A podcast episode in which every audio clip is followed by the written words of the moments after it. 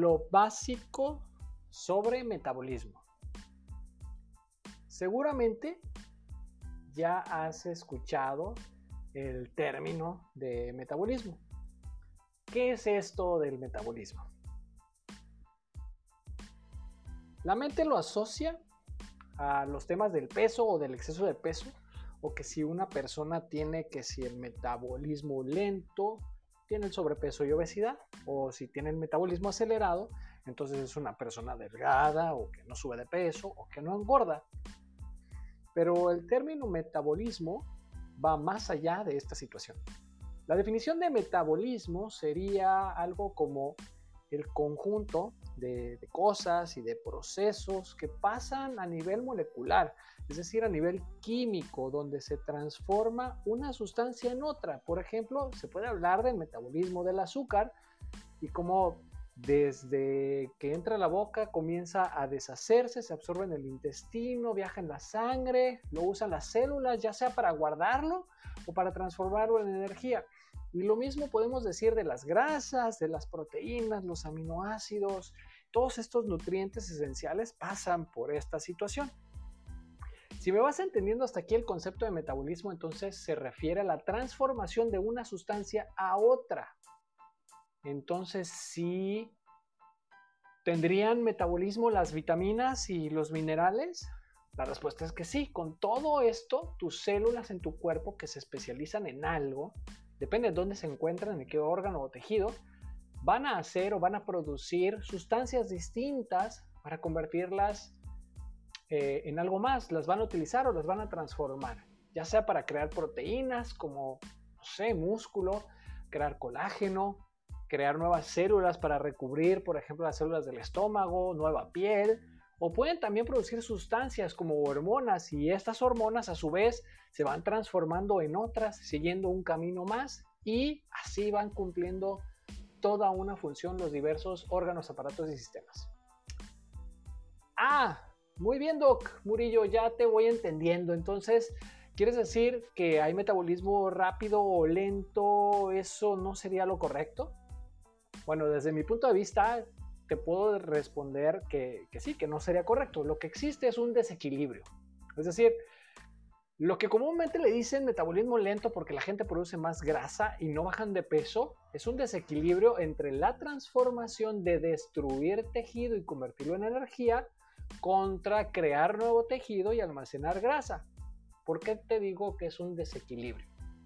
Porque la creación de tejido de nuevas sustancias a esto se conoce como anabolismo y tal vez ya has escuchado en temas deportivos estas famosas sustancias anabólicas porque crean nuevas células específicamente de músculo para este ejemplo.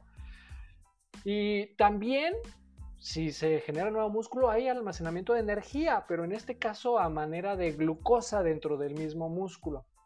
¿Qué pasa con el ejemplo opuesto? Una persona que está subiendo muchos centímetros de su talla, de su abdomen, de, la ropa y está almacenando grasa. Está en un estado anabólico, está creando nuevo tejido y almacenando nueva energía, pero a manera de grasa. ¿Ves cómo de todos modos hay un metabolismo acelerado hacia qué?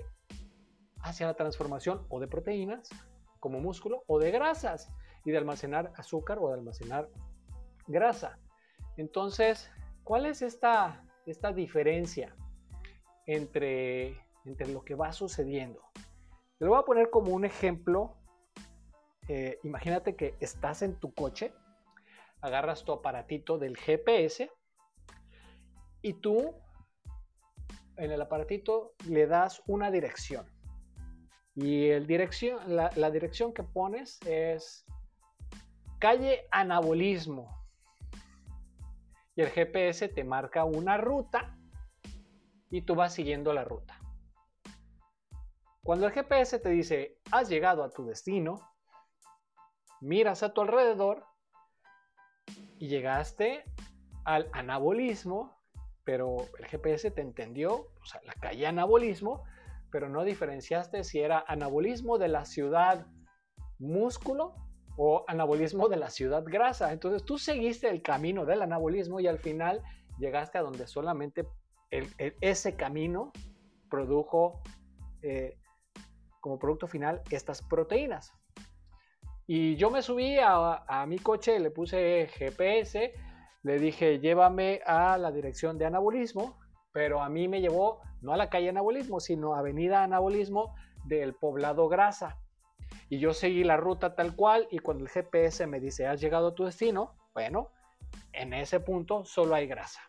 ¿Cuál es la gran diferencia? Entonces, lo que sucedió con estas diferentes caminos o diferentes rutas por donde, ir, por donde irse, a esto se le conocen como rutas metabólicas.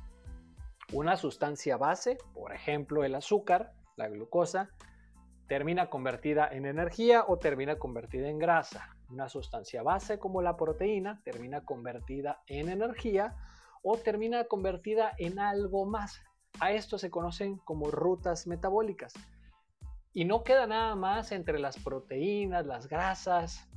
También hay rutas metabólicas de las hormonas, hay rutas metabólicas de las vitaminas, hay rutas metabólicas de los minerales, porque se van agregando y se van utilizando para producir diferentes sustancias y determinar ciertas funciones en el organismo. Entonces, el ejemplo que te di para ponértelo de una manera más simple fue el ejemplo de músculo y de grasa, pero este mismo principio aplica para poder tener un control óptimo de la glucosa, de la presión arterial, de los desórdenes hormonales. En todos ellos hay un desequilibrio en estas vías metabólicas donde hay que buscar o encontrar cuál sería el camino correcto.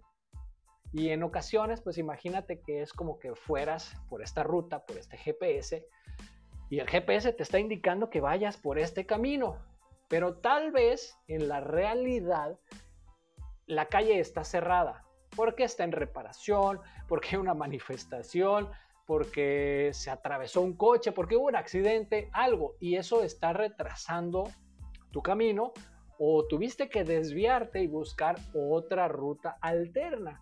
Y esto es lo que sucede en nuestro interior. Entonces, más que decir que una persona tiene un metabolismo lento o un metabolismo acelerado, vamos a cambiar el concepto y decir que hay una alteración en las rutas metabólicas que te están llevando a la obesidad o alteración en la ruta metabólica que te está llevando a no controlar la glucosa, la presión arterial, los factores de las hormonas.